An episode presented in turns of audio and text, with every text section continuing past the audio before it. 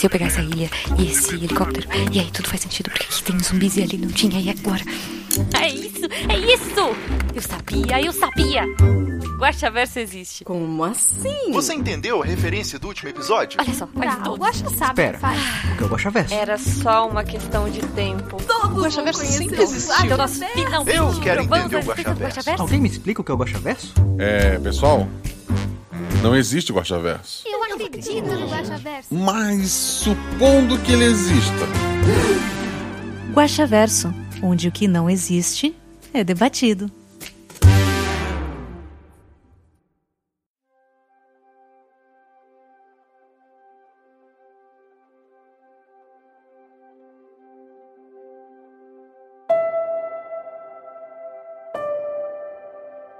Olá, eu sou Marcelo Guaxinim, o narrador, produtor, idealizador, podcaster, e eu espero que alguém vacinado ainda esse ano, no máximo ano que vem, eu não me importaria em me chamar de Marcelo Jacaré, embora já estejam usando o RP Jaca.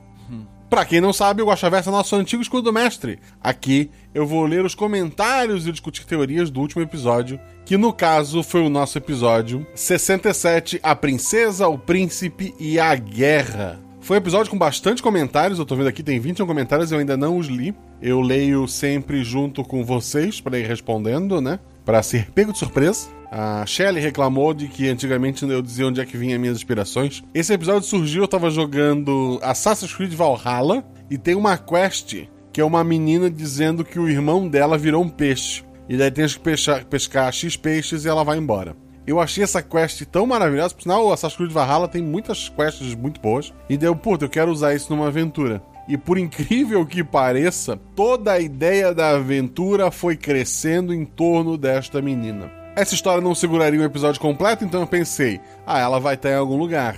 Mas por que alguém tá viajando? Então eu fui trabalhando em cima disso. Um tema que estava muito em alta no Twitter na época era a questão de privilégios, né? Da pessoa nascer ou não com privilégios. E basicamente esse episódio é sobre isso. O príncipe é uma pessoa que cresceu com privilégios, ele não sabia a gravidade do problema que o reino dele trazia para os outros reinos. É um mundo que eu pretendo revisitar, é um mundo que eu pretendo contar mais histórias ali. Talvez alguma história logo depois do final do episódio passado, talvez alguma história anterior. A gente ainda vai conhecer esses reinos. Antes de ler os comentários de vocês, eu queria dizer e anunciar agora, com muita honra e orgulho, que o RP Guacha tem canecas. Sim! Temos quatro modelos de canecas lá no Mundo Fã. Uma caneca para cada um dos cavaleiros do bicho. Tem a caneca do Pedro, a caneca da Cris, a caneca da Anísia e a caneca do RP Guacha, a caneca de você que tá aqui ouvindo o Guacha Verso,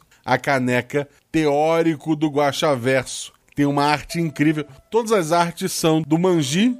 É, é, é um ilustrador maravilhoso, tá o nome dele lá na, quando for ver a caneca. No, eu vou deixar o link aqui no post. Mas é só tu ir em Mundo Fã e procurar por RP Guacha. Tem os quatro modelos de caneca. Se tu comprar as quatro, o frete fica grátis. Se vocês realmente abraçarem a ideia de canecas, futuramente eu quero fazer uma do Corvo, eu quero fazer mais algumas de episódios específicos. Então ma- marca a gente lá no Twitter que ideias de canecas você gostaria de ver. Manda no arroba Marcelo Gostin, no arroba. E não esqueça de nos seguir. Essas duas arrobas tanto no Twitter quanto no Instagram. Esse podcast e o nosso Realidades Paralelas do Guaxinim regular só existe porque temos padrinhos para pagar os editores. Então se você quer ser nosso padrinho, você pode no PicPay, procurar por RP ou no Padrim e assinar. A partir de um real você está ajudando a gente. A partir de 10 reais você faz parte do Telegram, onde você grava vozes, dá sugestões de temas. O plot inicial dessa aventura eu joguei no grupo de padrinhos meses atrás, antes de gravar ela. Volta e meia eu conto o plot das próximas aventuras lá. Peço pros padrinhos dar ideia de nomes pros NPCs. Eles têm um grupo só de spoiler para estar discutindo. Eles têm um grupo onde eles marcam jogos entre eles. Eles têm um grupo onde eles estão sempre conversando, um grupo principal. Tem vários subgrupos, o grupo só das meninas, o grupo do pessoal além do arco-íris tem o grupo dos idiomas, tem, tem, nossa, muita coisa lá. Então seja nosso padrinho. Mas agora eu vou ler as perguntas e responder com vocês. A Maísa Sigoli re- escreveu: Parabéns, Guaxa, ótimo episódio, a edição tá sensacional e os jogadores foram perfeitos. Lá vão as dúvidas pro Guaxa Verso, spoiler. Esses reinos já apareceram em outro episódio. E o que aconteceria se o príncipe aceitasse se casar com a filha do general? Esses reinos não apareceram em nenhum outro episódio, até onde eu sei. Talvez tenham, mas assim, sinceramente, de coração, acho que não. Os reinos em si, não, né? O, o mundinho ali, sim, né? Obviamente. O que aconteceria se o príncipe aceitasse casar com a filha? Continuaria igual. O João, que trouxe a mensagem, ele viria dizer que os portões do castelo estavam abertos e que a princesa gostaria de falar com o príncipe. Se novos soldados fossem mandados para lá, esses soldados morreriam. Lembram que quando eles chegaram no salão, a princesa estava sozinha e os guardas mortos perto dela? Ela que matou todos. Ela era perigosa. Na verdade, ela continua perigosa. Ela tá viva. Caio Dias Coutinho, adorei esse episódio. Tenho fraco pelos episódios de fantasia medievais. E esse foi espetacular para mim. Só perde para o anão, o dragão e a bruxa. O anão dragão. Ah, com Dresler, a Shelley e o Vini. Sim, maravilhoso aquele episódio. Algumas perguntas que me peguei pensando no final foram: Agora que o príncipe morreu, ainda vou entregar os alimentos para o grupo que fugiu? Pelo que foi dito sobre o Reino do Norte, me parece que eles iriam é massacrar os sobreviventes do Reino do Sul por causa desse ataque. Provavelmente o Reino do Norte vai fazer de tudo para massacrar os sobreviventes do Reino do Sul, mas lembrando que os sobreviventes mesmo, é, a grande maioria, pelo menos, tirando o pessoal que estava naquela cidade, estava nas florestas se protegendo e a floresta é perigosa. Então, talvez uma aventura futura para contar o que pode acontecer depois, mas o alimento não vai ser mais levado, né? Pelo menos não por fontes oficiais. Você desde o começo já tinha definido que a Ravena ia matar o príncipe, não importasse o que ele dissesse? Ou existiria alguma história que o príncipe pudesse contar para sair vivo? Eu acho que o peso da, daquela guerra foi tão grande que eu não imagino nada que o jogador pudesse fazer para mudar aquele final. Talvez recusar a casar com ela, não sei. Mas é óbvio, se o jogador tivesse uma ideia muito mirabolante, ou sei lá, mas a princípio o final era aquele. Era uma história de vingança da Ravena contra aquele povo. Não contra o príncipe, mas contra o reino como um todo. E por mais que ela tenha visto que o príncipe não era culpado daquilo tudo, não diretamente, tanto que ela pede desculpa para ele, ele morre como um símbolo do que estava acontecendo. Não sei se alguém vai perguntar depois, mas o próprio rei não teve mais filhos e estava adoentado. A própria doença do rei já era influência da Ravena à distância. O rei não terá mais filhos. Isso é um ponto importante a ser lembrado. Este reino, é, pelo menos a parte sanguínea, acabou ali. Toda essa história de reino do norte mais tecnológico e do sul mais supersticioso me lembrou o episódio O Imposto Pé de Galinha. Esse episódio é uma espécie de prequel daquele episódio? Talvez, olha só, é uma boa ideia. Talvez, talvez seja o mesmo mundo, só que muitos anos depois, né? Um reino já unificado, talvez, com um sistema de governo um pouco diferente. É um bom palpite. Felipe Xavier comentou embaixo que ele teve a mesma suspeita, mas eu vou ler do Lucão, Avatar Rei do Basquete. Gostei da conexão do trio, me rendeu altas risadas. Só em poder ver a Deb, Penny e Felipe juntos novamente um dia, algum dia. Um dia, talvez. Eu não gosto muito de repetir o grupo inteiro, embora já tenha acontecido, mas fica aí, fica aí a sugestão. Bom, só quero fazer um comentário e duas perguntas. Primeiro, gosto quando o jogador se entrega totalmente ao personagem. Eu, no caso do príncipe, de frente para Ravena, nunca teria fechado meu olho. O amigão pediu para morrer, mas é o que o personagem faria. Exato, exato. O personagem estava entregue ali. Ele mesmo disse que estava é, apaixonado por ela naquele último momento, né? Então, sim, foi o que o personagem faria. Achei muito bom. O próprio Felipe Xavier, que escolheu um personagem que tinha uma dificuldade visual, sem ganhar nada em troca, já é uma coisa assim que, que merece aplausos. Existe a possibilidade da Ravena ter acompanhado o trio durante a aventura em forma de corvo, pois citou a menina e as gêmeas e os carniçais. Na verdade, existem alguns corvos pelo reino, como aquele que estava vendo o grupo saindo da, do, do, do posto da, militar deles entrando no reino, e ela consegue ver pelos olhos desses corvos. Ela, em momento algum, deixou o castelo dela até a chegada do príncipe, mas ela estava sabendo o tempo todo o que o grupo estava fazendo, inclusive para jogar na cara deles se eles tivessem aceitado uma proteção de, de soldados ou alguma coisa fora do combinado. O príncipe sobreviveu? Em nenhum momento ouvi dizer que morreu, mas sim que caiu. Será que voltará em uma próxima aventura? Isso não pode ficar barato. Matem os corvos. Então, uma pessoa que se transforma em corvo, normalmente quando ela tenta matar alguém, ela consegue. Ricardo Bodernowski. Olá, Guaxa. Primeiro agradecer por mais um episódio envolvente. Agora, indo para as dúvidas. Esses reinos norte e sul possuem alguma ligação com os do Farol e o dos Cavaleiros Arco-Íris? talvez o segundo mais que o primeiro.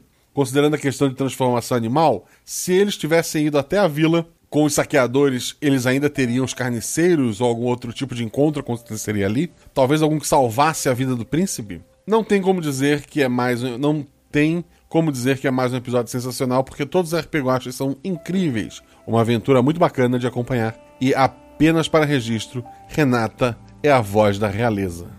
Sim, quando surgiu a princesa, foi nela que eu pensei. Para quem não sabe, ela não fez a princesa por ser a Renata do Caquitas, embora eu tenha muito orgulho disso. Ela fez porque ela é madrinha do RP Guacha também. E eu sou padrinho do, do Caquitas, fica o registro. Sobre as tuas perguntas, não, eu, esse mundo não é o mundo do farol. Talvez seja o do Cavaleiro dos Arco-Íris. Eu realmente preciso de um grande quadro assim para colar e juntar as lãs. Se os jogadores tivessem ido até vi a vila dos salteadores, eles teriam visto coisas que não viram, que eu vou guardar para uma aventura futura. André, só André ele botou. Se o príncipe tivesse feito o combinado, contado uma maldita história, o final teria sido diferente? Ou já era tarde demais? Era tarde demais. Talvez uma mega história mirabolante e uma sorte gigantesca nos dados me fizesse mudar um pouco de ideia, talvez mudar o alvo da, da Ravena no, nos segundos finais, mas a princípio era tarde demais. Sempre tem um pé atrás quando aparece um corvo. Eu sei, por isso que eu coloco. Em qual parte da linha do tempo esse episódio se passa em relação ao anterior? Porque a princesa podia controlar o dia a, da transformação. Uh, o episódio anterior, em, te em, teoria, esse episódio, ele não é continuação de nada. Então, uh, talvez pensando nos, nos Cavaleiros Arco-Íris, né? Ela pode controlar a transformação por magia. Essa é a explicação. Que talvez a gente tenha que cavar um pouco mais um dia para chegar. Quanto aos comentários dos ouvintes você acaba colocando nas histórias? Imagino que tanta teoria deve dar mais munição. Sim, já aconteceu de ideias assim. O, o grosso da história, do, da ligação entre os mundos, ele tá feito assim. Eu tenho ele anotado é, no Google Drive para quem tá pegar mas é, vários elementos menores e pequenas ligações que inicialmente nem eu tinha visto, é, os ouvintes acabam enxergando e se tornam canônicos. E isso acaba acontecendo sim. João Matias, Guaxa, parabéns por mais um episódio fantástico. Agora, sem mais delongas, um comentário e algumas perguntinhas, como spoiler. 1. Um, faz rir foi uma saída de mestre do Silas. Adorei. Sim, o Felipe é um gênio. Quer dizer, ele tirou, ele, ele tirou o grupo de uma enrascada que ele mesmo tinha criado, mas foi um gênio. Ele continua. 2. O objetivo da Ravena, desde o começo, era matar o príncipe, ou eles podiam ter mesmo se casado se ele tivesse contado uma história. O motivo dela era uma vingança. Ela queria, na verdade, que o príncipe entendesse o motivo que o levaria a morrer. Acho que, eu, acho que eu não citei isso ainda. A ideia dela não é de sacanagem, eu vou fazer ele andar, conhecer a história e hahaha, vou matar ele. Não. A ideia dela era fazer o príncipe entender porque ele estaria morrendo. O rei já estava é, com problemas de saúde desde que a guerra começou, porque o rei estava sendo influenciado pela Ravena. O príncipe provavelmente até aquele ponto estava imune, porque, sei lá, era, era mesmo nascendo naquele mundo e não sabendo dos problemas, ele era, na medida do possível, puro, ou alguém ah, inocente ainda da, da guerra, então por algum motivo ela não queria ou não podia atingi-lo. Mas ela queria que ele soubesse o porquê das coisas iriam acontecer. Então quando o príncipe fecha os olhos, ele, no fundo, ele sabia o que estava por vir. O que o grupo teria encontrado caso tivesse seguido os guardas até a vila. Uma vila na floresta, talvez algumas criaturas estranhas, mas essa vila talvez volte um dia. Vitor Hugo Alexandre, Guaxa, parabéns pelo episódio. Tenho umas perguntas. Vamos lá. Quem iniciou a guerra? Não ficou muito claro para mim se foi o Norte. Caso tenha sido o Norte, qual foi o motivo do ataque? Guerras contra os costumes ou apenas mais uma guerra de expansão? Caso fosse o Sul, qual foi o motivo deles? A guerra começou pelo Norte. Eu falo no começo, não ficou bem claro, mas eu falo no começo. O Norte é um país de inverno. O Norte precisa produzir metade do tempo para estocar comida, né? E passa o inverno rigoroso. O norte é muito rico em ferro, em minérios para fazer armas, mas a parte de produção de comida deles é deficitária. Então a expansão para os outros reinos, principalmente, foi comida e recursos cada vez mais. O sul começou com o mesmo motivo, porque o, o sul, em teoria, seria o território que mais produz é, alimentos. Óbvio, quando eles começaram a perder muitos soldados no meio da floresta, o, os soldados acabaram salgando alguns lugares com terra, acabaram fazendo algumas coisas que, no fim, é, é, é desnecessário, tipo, envenenar um rio, salgar a terra. A ideia que eu quis passar ali é que por mais que a guerra tinha um motivo, entre aspas, né? Que seria o recurso da terra inicialmente, ela chega a um ponto que ela fica irracional e que as pessoas só querem. O motivo da guerra não importa mais, importa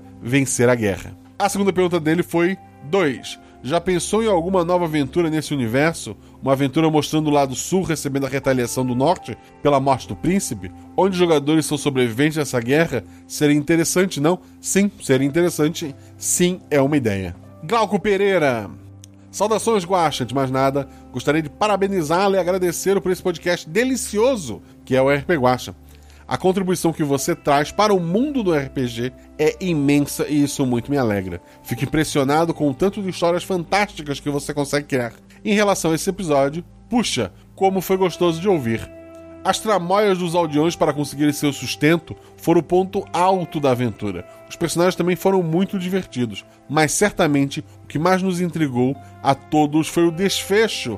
Então vamos às perguntas. Muito obrigado pelos elogios, cara. É, elogios assim nos motivam a continuar cada vez mais. Então vamos às tuas perguntas. A primeira pergunta foi: O que foi determinante para o trágico fim do Faz Rir? As piadas ruins? Não contar uma boa história para a princesa? Ou foi o fato dele mencionar que gostaria de alvejá-la com uma flecha? E isso me leva à segunda pergunta. O corvo que observava os personagens durante a travessia de Sumar era a mesma suposta princesa? O que me leva à terceira pergunta.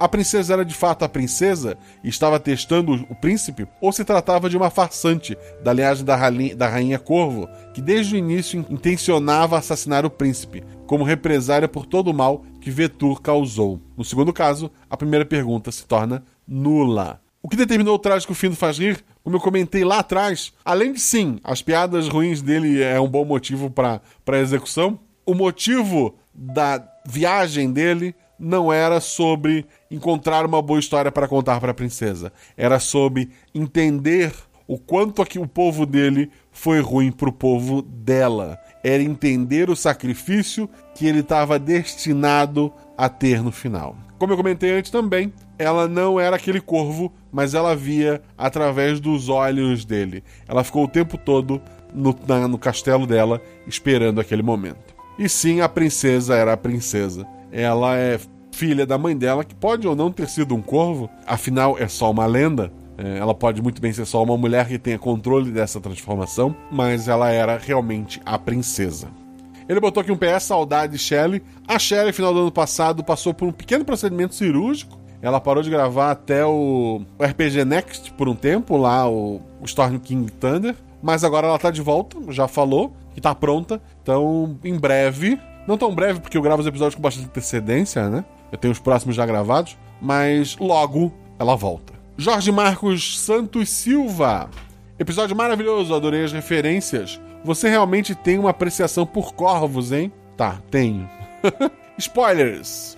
Eu não sei porquê, mas essa floresta mágica me lembrou muito a floresta dos episódios dos Cavaleiros Arco-Íris. Existe alguma ligação com essas histórias? Eu imagino que sim. Não tão direta quanto algumas pessoas podem pensar, mas sim. Eu senti que tinha muito que os jogadores podiam ter explorado, mas não foi. Claro que estavam seguindo muito bem os personagens, mas que tipo de magia havia naquela floresta que eles podiam ter encontrado caso fossem com as pessoas da cidade ou acabassem entrando na floresta. Episódios que talvez podem responder isso, uma versão menos maligna do episódio Era Uma Vez Três Crianças, o episódio 35. O próprio episódio que foi citado antes do Pé de Galinha, né?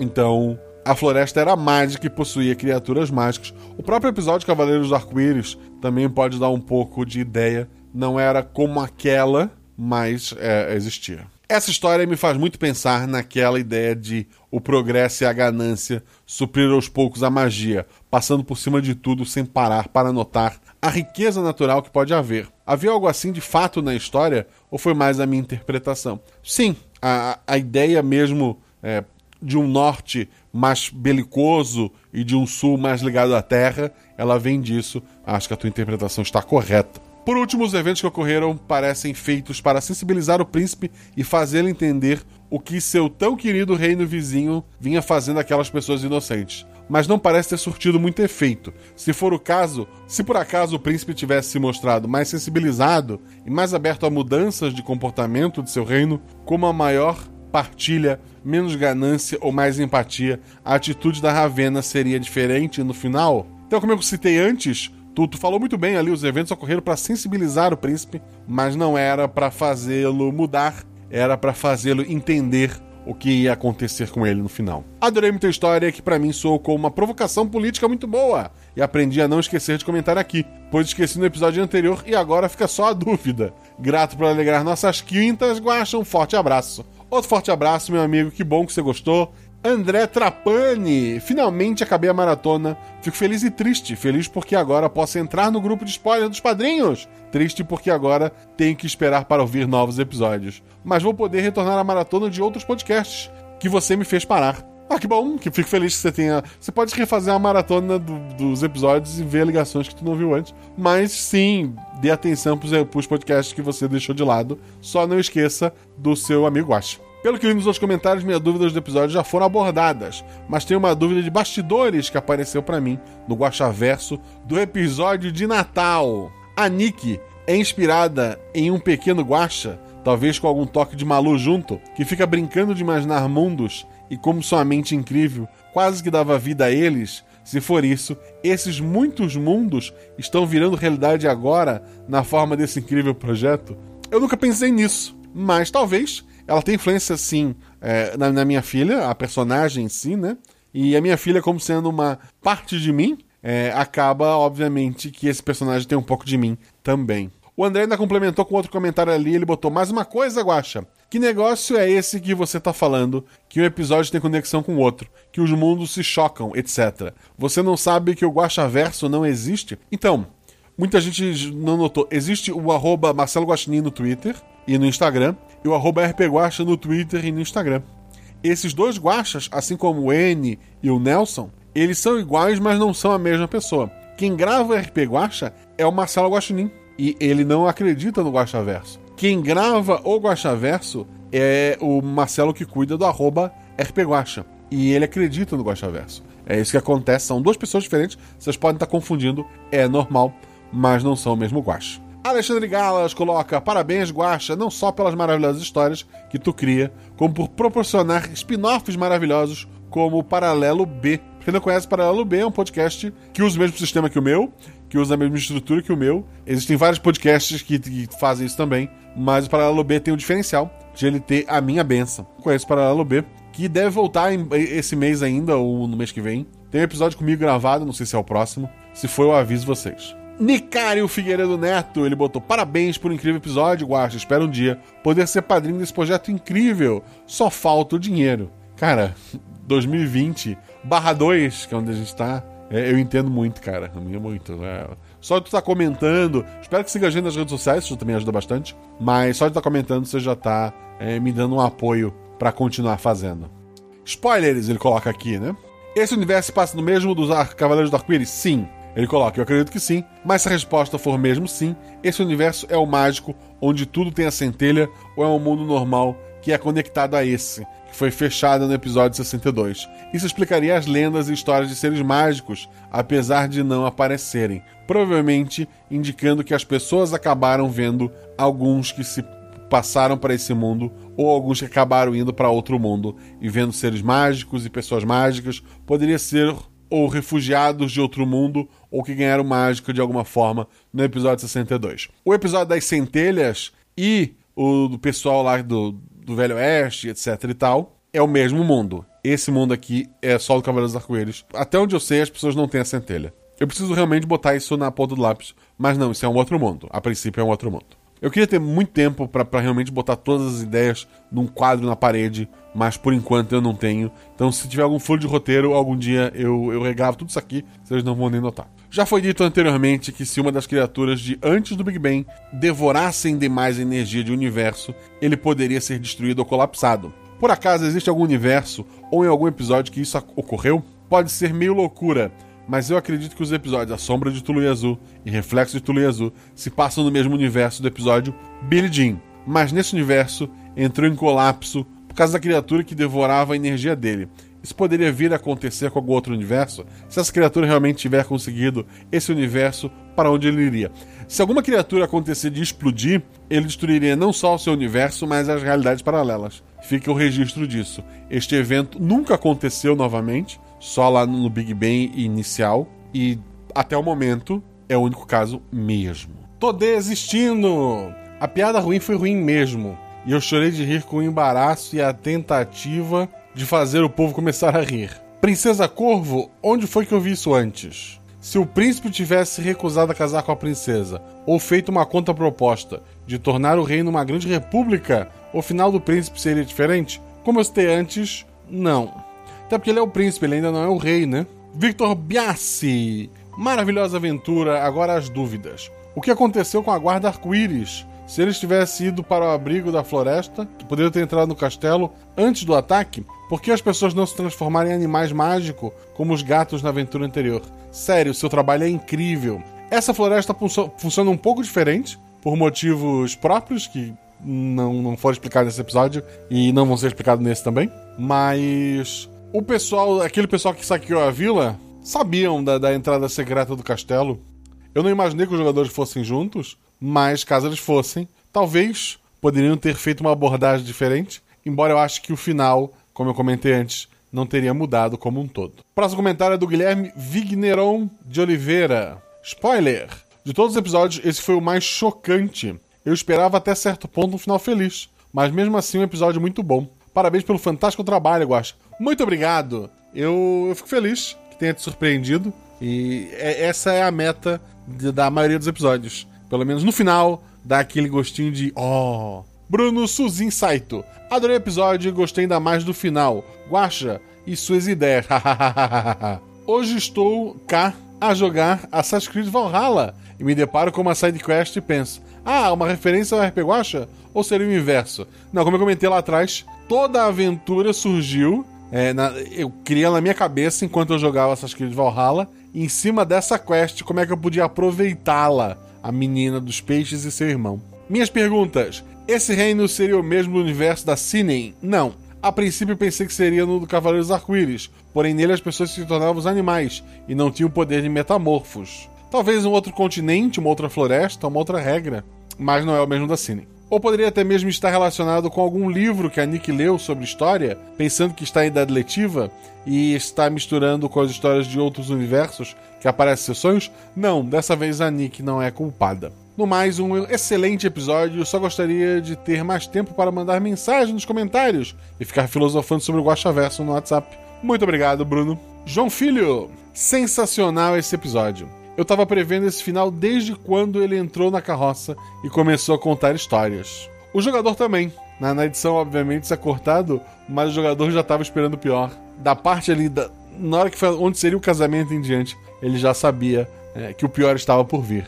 Ananta comentou: Sempre adoro esses com tema mais medieval antigo ou qualquer coisa numa época que ainda não inventaram pólvora ou lasers parece que fica mais fácil de colocar dificuldades, já que mesmo se for um rei com muitos exércitos, ainda vai ter problema contra uma muralha, por exemplo. Spoiler! Acho que se ele tivesse respondido não, não aprendi sobre seu povo e sim sobre o meu, a princesa poderia ter pegado mais confiança. Cara, que resposta incrível. Eu não tinha pensado nisso, mas se o jogador desse, eu. Talvez, talvez, quem tivesse morrido naquele casamento seriam outras pessoas. Porque, puta, é uma baita resposta. Ele continua. Uma pena, porque parece que sem o Fahir a exploração vai continuar, e mais pesada ainda em represária. Se bem que de toda forma o rei ainda está vivo, e não vai ter jeito, vamos de revolução mesmo. Então, o reino não tem um príncipe, né? Só tem o rei, que tá meio doente. Então esse reino vai ter problemas. Talvez esse reino tenha uma luta interna antes de conseguir se organizar para atacar o reino do sul. Talvez o reino do sul se aproveite disso. Não sei. Vamos esperar os próximos episódios. PS, eu sei que atrapassa, mas esqueci de comentar da última vez. No episódio de Arca Cavaleiros Arco-Íris, tava falando sozinho. A pedra, usa a pedra! Eu não vou gostar de ler, porque é spoiler de um outro episódio, mas sim, é, alguns ouvintes falaram isso. Eu, como mestre, imaginei que alguns já tinham pego a referência. E daí ele continua. Não sei se o Diego esqueceu de verdade, mas se foi roleplay, tá de parabéns. Aposto que o Guacha tava segurando para não falar também. O jogador, pô, na hora do nervosismo, a gente fala sempre, é, ah, poxa, eu lá eu fazia tal coisa, mas na hora de gravar, sabe, tá todo mundo gravando e comigo, né? Por mais que eu ache uma bobagem a pessoa se preocupar com isso, mas tem gente que acaba ficando um pouco nervosa. Então, talvez seja isso. O Icemaker Zero deixou aqui o último comentário. Ele colocou boa guacha. Muito maneira essa aventura e os jogadores mandaram bem demais. Ficou engraçado e ainda assim com suspense. Esse tipo de aventura na qual três personagens devem ir a um local cumprir uma tarefa simples é uma estrutura muito boa para a gente se inspirar e criar as nossas próprias. Concordo contigo, fiquei a dica de, de aventura. É, tem um objetivo inicial, final, até é uma dica que eu dou sempre para quem quer mestrar one shot. Ah, como é que eu faço um one shot? Eu tenho medo dela se perder e virar campanha. Pensa num, num ponto inicial e num ponto final à medida que os jogadores forem resolvendo problemas no caminho, tu vai sentir pelo relógio ali, pelo tempo, se cabe mais um probleminha né, na estrada ou se tá na hora de eles chegarem onde eles têm que chegar. Ele continua aqui: os jogadores foram ótimos, bem-humorados, torci por eles. Eu já estava sentindo falta de um toque de terror, mas ele veio no final. O tom de voz que a princesa Renata usou me deu a impressão de que ela já tinha uma certa maldade na fala. Era essa a intenção desde o início? Quando a princesa pergunta o que você descobriu sobre meu povo, ela tinha intenção de saber se o príncipe percebeu que o povo continuava como inimigo e não iria se render? Ou esse trecho poderia ter sido diferente? Quando eu passo a voz pro, pros padrinhos, a Renata, no caso, é podcaster e tal. É, eu passei as falas e mais ou menos como era a princesa, mas eu tento não dar muito spoiler para que não estrague até a experiência do padrinho depois, quando ele vai ouvir. Muitas vezes eu escolho a voz pensando na, na pessoa, de como é que o tom que eu acho que ela vai empregar. A intenção, como eu falei lá atrás, da princesa nessa história toda era de. Não que o príncipe pudesse mudar o que ela pensa, mas é, que ele entendesse o que estava para acontecer. Muito obrigado a todo mundo que deixou comentário. Repito, não deixe de seguir a gente nas redes sociais. E se puder, seja nosso padrinho, porque ajuda muito. Pessoas maravilhosas nos apoiam, como por exemplo, o Christian Bastos, a Cibele Barnabé Vernay, o Eduardo Kunfling, Soniele da Silva Cabreira, Thaís Leandra Feron de Lima, Luiz Antônio Balduino Júnior, Juliana de Alano Schaeffer, Leandro Silva Guzmão Doni, Gabriel Balardino Bogado Faria e Luiz Dalpasso. Muito obrigado a todos vocês que apoiaram esse projeto. Um beijo no coração de vocês. Se puderem, fiquem em casa, usem máscara, esperem a vacina. Beijão e tchau.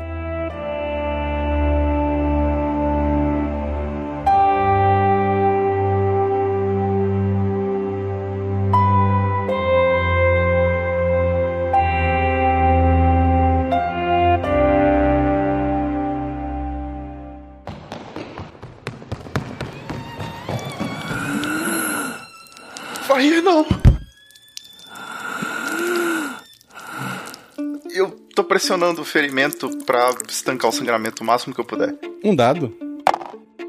Cinco no dado. É, tu não vai salvar ele, mas o Farir pode fazer uma última frase. Desculpa, senhor, eu. Silas, eu confiei. Confiei em minha vida. A você. E a Érica. Não. Escute, apenas escute. Acabe com a tirania deste reino.